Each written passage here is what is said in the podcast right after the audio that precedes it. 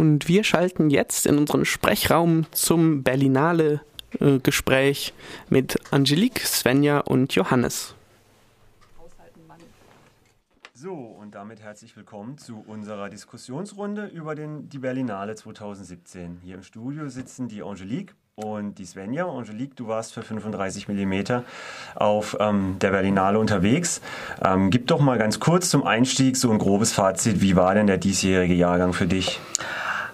Ich fand ihn eigentlich relativ gut. Ich habe viele sehr interessante Filme gesehen, teilweise auch wirklich sehr gute Filme, die mir wirklich äh, wunderbar gefallen haben. Ähm, ich fand es insgesamt äh, doch sehr positiv. Allerdings habe ich, muss ich gleich dazu sagen, nicht den kompletten Wettbewerb geschaut, sondern ich habe halt wie üblich versucht, mal so in jede Sektion zumindest so ein bisschen reinzuschnuppern. Ähm, das Panorama hat allein 51 Filme im Programm, dass da mehr als reinschnuppern nicht möglich ist, weil man auch noch andere Bereiche sehen will. Das versteht sich, glaube ich. Genau, und da kommen wir gleich im Detail auch nochmal drauf, auf deine Tops und Flops. Svenja, du warst auch auf der Berlinale. Mhm. Ähm, wahrscheinlich auch in erster Linie fürs kommunale Kino hier in Freiburg Filme gesichtet in der Forumsektion. Oder hauptsächlich Forum geguckt dieses Jahr? Äh, ja, wie jedes Jahr besonders viel Forum gesehen. Ähm, auch wie Angelique versucht, äh, das eine oder andere neben rauszugucken. Aber äh, Johannes, dich haben wir doch auch ab und zu in Berlin gesehen. Ja, ich war auch in Berlin. Ich habe mir ähm, vor allem den Wettbewerb angeschaut, ähm, wie das die letzten Jahre schon ein bisschen zur Tradition geworden ist, dass ich mich auf den Wettbewerb konzentriere, um dann hinterher bei der Bärenvergabe auch entsprechend mitquatschen zu können und mir nicht das antun müssen, antun zu müssen, dass ich alle Filme gesehen habe, bis auf den Wettbewerbsgewinner. Sowas soll es nämlich am Ende geben. Und damit mir das nicht passiert, schaue ich sie mir alle an. Aber bleiben wir mal bei euren Highlights, Angelique. Ähm, Du hast irgendwie gut 30 Filme gesehen. Das ist schon mal eine stolze Zahl für die acht, neun Tage Festival. Fang doch mal einfach an und sag uns, wer was war denn dein absolutes Highlight? Oh je, das absolute Highlight ist schwer zu sagen. Mir hat sehr, sehr gut gefallen der neue Film von Aki Kaurismäki, ähm, der, der finnische Filmregisseur, der einen Film gemacht hat, der auch eben wieder das sehr aktuelle Flüchtlingsthema aufgegriffen hat, der aber ähm, stellenweise durchaus plakativ ist, aber ich finde, er macht das wieder auf so seine, seine charmant finnische Art, dass man ihm das irgendwo dann am Ende auch nicht übel nimmt, sondern es ist einfach ein sehr humorvoller, sehr subtiler, sehr, sehr schöner Film, ähm, der mich einfach gut unterhalten hat, ähm, der aber trotzdem nicht einfach nur oberflächliche Unterhaltung ist, sondern tatsächlich auch zum, zum Nachdenken anregt. Mhm. Und der war auch in der, in der Bildsprache, also er lief im Wettbewerb, der genau. Film The Other Side of Hope hieß der, den können wir auch schon in ziemlicher Bälde hier in Freiburg im Friedrichsbau sehen. Das aktuelle Kinoprogramm weist den Film schon aus. The Other Side of Hope von Aki Kaurismäki, der sich auszeichnet durch seine ihm eigene Bildsprache, also er arbeitet wieder ganz stark mit Licht und Schatten, setzt es gegeneinander, hat diese Pastellfarben, hat diesen lakonischen Humor. Und er trifft, wie ich fand, den Zeitgeist, weil er einfach ein ganz, ganz aktuelles Thema, ein syrischer Flüchtling in Finnland, ähm, der sich dann in einer Schicksalsgemeinschaft eingeht mit diesem, mit diesem Restaurantbesitzer oder was auch immer. Ähm, genau, der seinerseits auch wieder versucht, gerade ein neues Leben anzufangen, hat sich von seiner Frau getrennt, hat mit seinem Job aufgehört und versucht da jetzt eben so ein Restaurant auf die Beine zu stellen. Mit, also er kauft dieses komplette Restaurant mit den ganzen Angestellten, die da sind, ähm, beziehungsweise es ist an sich mehr so, so eine Bar, wo man halt auch was essen kann und versucht dann lauter neue Konzepte aus. Sie machen dann ein japanisches Restaurant Restaurant daraus, was natürlich komplett in die Hose geht, weil keiner von denen wirklich japanisch kochen kann und so weiter. Aber dann kommt noch eine japanische Reisegruppe genau. raus.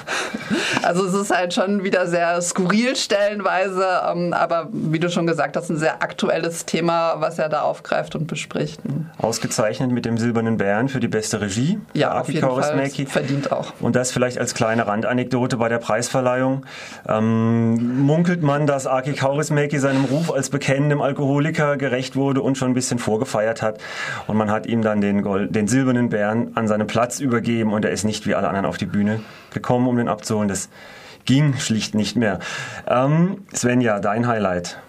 Mein Highlight ist... Äh Ach, es ist schwierig, wie immer, ähm, zwischen all den Filmen ein Highlight zu finden, aber äh, ein Film, den ich unglaublich gerne auch im Kino zeigen würde, äh, ist ein Kriminalfilm aus Bhutan. Ähm, überhaupt der erste Film, den ich jemals aus Bhutan gesehen habe. Das äh, Land äh, mit einem Brutto-Glücksprodukt für die Einwohner. Und das ist trotzdem ein hervorragender Spielort für einen wunderbaren Mystery-Krimi. ein äh, Film, in dem es darum geht, wer jetzt die Äbtissin ermordet hat und der uns auf viele falsche Fährten geführt hat. Ich hoffe, es wird die Gelegenheit geben, diesen Film irgendwann mal ähm, auch hier im Kino zu zeigen. Okay, wir halten die Augen offen. Dann wahrscheinlich im kommunalen Kino. Jetzt hattest du, Angelique, gerade gesagt, dein Highlight kam aus Finnland, deines kam aus Bhutan. Ähm, ich hatte einen Film gesehen, der auch im Wettbewerb lief und auch da ausgezeichnet wurde. Felicité, der kam aus dem Senegal. Das ist natürlich auch Festival generell, ist aber auch Berlinale, dass man auch auf einer großen Plattform im Wettbewerb Filme aus Ländern zu sehen bekommt, die eher nicht die ganz großen Player sind im internationalen Filmbusiness. Habt ihr da noch ein paar andere gesehen, vielleicht aus Regionen dieser Welt, aus der man sonst wenig zu sehen bekommt. Das macht ja auch den Charme eines Festivals Definitiv. aus. Also ich habe einen sehr, sehr schönen kirgisischen Film gesehen. Allerdings muss man dazu sagen, was bei relativ vielen Filmen, die ich gesehen habe, die mir gut gefallen haben, der Fall war, der war deutsch koproduziert. In ganz vielen Filmen ist die deutsche Filmförderung mitbeteiligt, Arte ist mitbeteiligt. Das war halt auch bei diesem Film der Fall.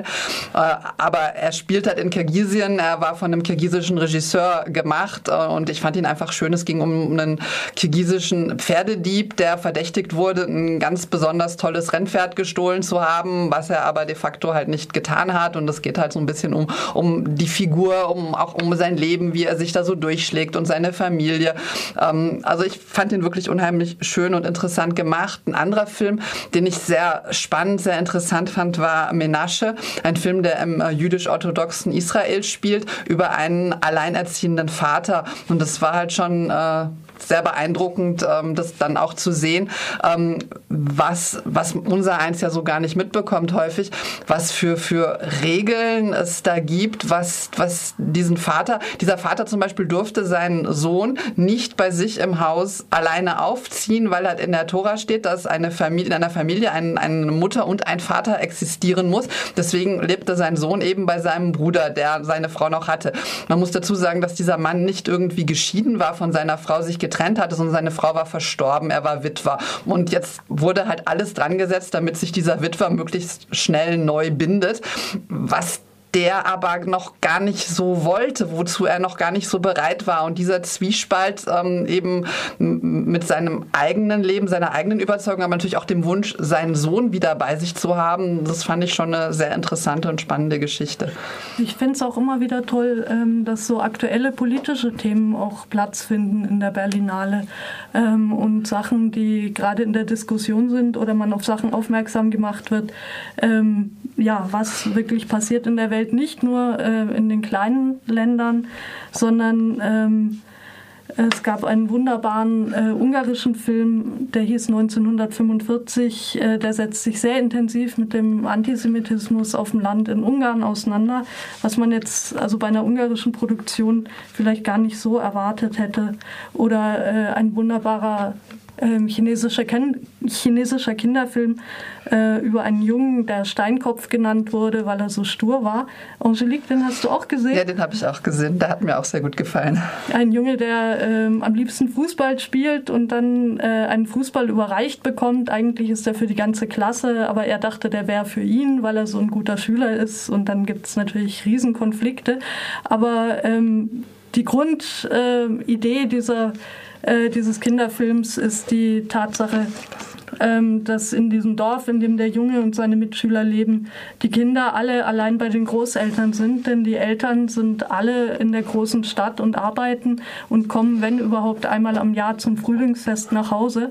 Und das war auch der Grund, warum der jugendliche oder junge Hauptdarsteller nicht zur Premiere des Films da sein konnte, weil nämlich genau zur Berlinale das Frühlingsfest war oder kurz vorher und er lieber mit seinen Eltern zu Hause feiern wollte, als sich auf einem Filmfestival zu zeigen. Genau, ist wohl ein großes aktuelles Thema auch in China, dass da wirklich sehr, sehr viele Kinder zurzeit ohne ihre Eltern aufwachsen und die Familien sich wirklich nur einmal im Jahr wiedersehen. Von daher war das ein Film, der tatsächlich da auch aktuelle Themen aufgegriffen hat. Mhm. Bleiben wir kurz noch bei China. Es lief ein Film im Wettbewerb, der hieß Mr. Long und ist von dem Regisseur Sabu. Sabu hat ein bisschen so ein Abo auf ähm, einen Startplatz im Berlinale Wettbewerb, hatte vor zwei Jahren einen Film, der hieß Ch Chantukes Journey.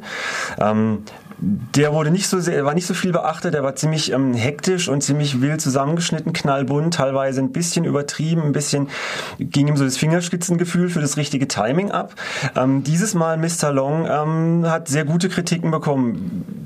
Svenja, du kennst dich aus mit dem Regisseur Sabu, du hast Mr. Long gesehen. Wie ja, war dein Eindruck? Also Sabu ist ja ein japanischer Regisseur, aber der Film spielt diesmal Chinesische Produktion.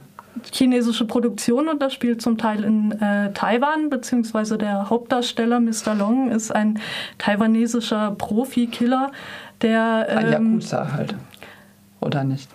Ja, ja, taiwanesischer Profikiller, ich weiß nicht, äh, in Taiwan heißen die möglicherweise nicht Yakuza, ähm, der ähm, einen Auftrag vergeigt und sich verstecken muss und äh, da in ein völlig neues Umfeld gerät und einen Nudelsuppenshop aufmachen muss. Ähm, bei dem Film bin ich zuversichtlich, dass wir den im Sommer zeigen können. Der kommt nämlich in Deutschland ins Kino. Und Sabo war lange Jahre ähm, ein Highlight im Forumsprogramm, die Mitternachtsfilme, wo dann immer die abseitigen japanischen Actionfilme und sowas kamen im Delphi, die legendären. Äh, da waren oft auch Sabo-Filme dabei und erst seit äh, diesem äh, vor zwei Jahren. Journey. Genau, ähm, der deutlich, finde ich, äh, von, von äh, Takeshi Kitano inspiriert war, auch mit den vielen Engeln und, und der fantastischen Geschichte ähm, ist er auch im Wettbewerb präsent und einer meiner japanischen Lieblingsregisseure. Mhm. Ähm, Gut, jetzt haben wir ein bisschen über den Wettbewerb geredet, über das Forum. Äh, Svenja, du hast hier noch den Katalog von der Retrospektive liegen. Vielleicht sage ich da noch zwei Sätze dazu, weil ich mir da viel angeschaut habe. Es gibt immer auf der Berlinale eine ganz fantastisch kuratierte Retrospektive oder kurz einfach auch Retro. Und dieses Jahr gab es die zu dem Thema Future Imperfect, also Science Fiction, Science Fiction im Film. Und es wurden gezeigt Science Fiction Filme, vor allem Dystopien ähm, aus quasi der gesamten Filmgeschichte und aus im Prinzip der ganzen Welt. Also es wurden Filme gezeigt, die nicht nur äh, aus der DDR kam. Ein Science-Fiction-Film haben wir gesehen, Angelique, da warst du mit dabei. Genau. Ähm, aus der DDR aus dem Jahr 1972. Aber wo du sagst, aus der ganzen Filmgeschichte, es gab tatsächlich auch noch einen Stummfilm, Stummfilm einen Science-Fiction-Stummfilm aus dem Jahr 1918, wenn ich das richtig im Kopf habe. Den hast du auch gesehen. Genau, der hieß ähm, Himmelskiewet. Was heißt das? Das Himmelsschiff. Himmelsschiff, Himmelsschiff der war sehr, ähm, ein sehr charmanter Science-Fiction-Film. Es geht darum, dass die Menschheit sagt, sie sucht jetzt irgendwie neuen Raum und ähm, startet ins äh, die Reise ins All und trifft dort auf Leben auf einem Planeten. Auf dem Mars. Auf dem Mars. Und da sind aber keineswegs die Leute ähm, technokratisch und grüne Männchen, sondern es sind alles ähm, gut gelaunte Vegetarier, die äh, keinen Krieg kennen, keinen Streit kennen und sich vegetarisch ernähren. Und dann trifft die Menschheit dort ein und es ist wahrlich ein Clash of Culture, das kann man sich vorstellen. Ein sehr humorvoller Film, sehr positiver Film. Und grandios vertont von dem Musiker, der anwesend war, dessen Namen ich jetzt leider nicht weiß, aber es war wirklich ein für mich ein gigantisches Erlebnis. Das war richtig toll. Ja. Na gut, das war die Berlinale 2017. 2018 werden wir sicherlich auch wieder vor Ort sein, 35 mm ganz bestimmt, das Cookie auch. Und da werden wir euch gerne wieder davon berichten, was die Berlinale 2018 ähm, zu bieten hat. Und damit zurück ins Studio.